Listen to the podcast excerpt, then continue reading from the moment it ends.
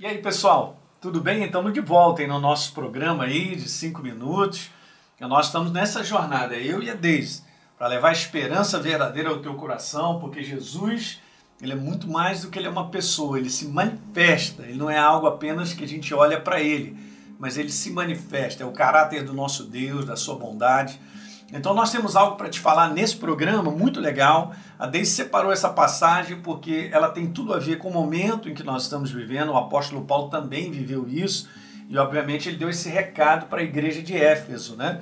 Tá lá no capítulo 5. Então manda ver, Deise. É, diz assim: Portanto, vede prudentemente como andais, não como nécios, e sim como sábios, remindo o tempo, porque os dias são maus. Por esta razão não vos torneis insensatos, mas procurai compreender qual é a vontade do Senhor. Mas enchei-vos do Espírito, falando entre vós com salmos, entoando e louvando de coração o Senhor, com hinos e cânticos espirituais, dando graças a Deus por tudo, nosso Pai, em nome de nosso Senhor Jesus Cristo, e sujeitando-nos uns aos outros no temor do Senhor. Aqui a gente vê que Paulo faz um alerta né, para a igreja nessa passagem. Ele fala, em primeiro lugar, da gente ver prudentemente como nós estamos andando. É, como é que está sendo o nosso caminhar? É, é esse prudentemente seria assim, da gente ser cauteloso, da gente ser precavido da forma como nós estamos vivendo. Ele está dando um alerta, né? A outra coisa ele diz para a gente remir o tempo, ou seja, para a gente discernir e andar com sabedoria em cada oportunidade nessas situações que nós temos vivido. Ele fala também de nós nos enchermos do Espírito, isso é muito importante, gente. Muito importante você estar tá todo dia se enchendo do Espírito Santo, você sendo dirigido por Ele, porque é Ele que vai te, te, te guiar toda a verdade. E termina dizendo, dando graças a Deus por tudo. Mas por tudo, tudo. Né? O Elin falou aqui, em tudo dá graças. Então a gente dá graças a Deus por, essa, por tudo que está acontecendo, independente do que a gente gosta, do que a gente pense, do que a gente acredita. A gente continua dando graças a Ele por tudo, porque tem alguém sentado nesse trono. Então, além, eu acredito que além desse alerta, para a gente é, perceber como estamos vivendo, Ele também quer nos chamar a um lugar de maturidade. Ele quer ver a sua igreja crescendo, e não uma igreja acuada, morrendo de medo e, e, e, regredindo, mas uma igreja progredindo. Nós não somos daqueles que retrocedem. Sim. Não é hora de retroceder, é hora uhum. de crescimento.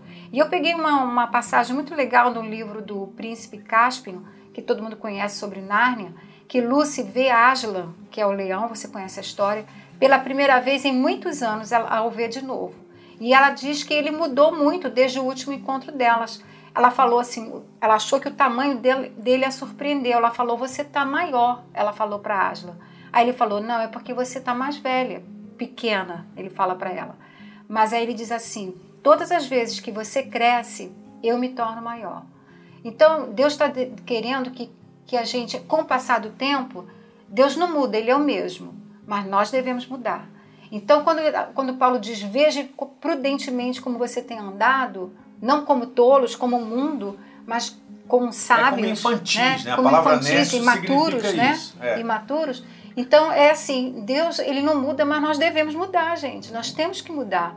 Então aqui está falando sobre um crescimento, está falando de um andar de, de, de conhecimento maior de Deus, para que a gente possa experimentar coisas maiores, a boa e perfeita vontade dele e planos e coisas maiores que estão por vir e não ficarmos recuados e achando que nosso Deus é pequeno. Não, ele não é pequeno, ele, ele é grande e ele é o mesmo ontem, hoje e será para sempre. Agora, nós precisamos mudar.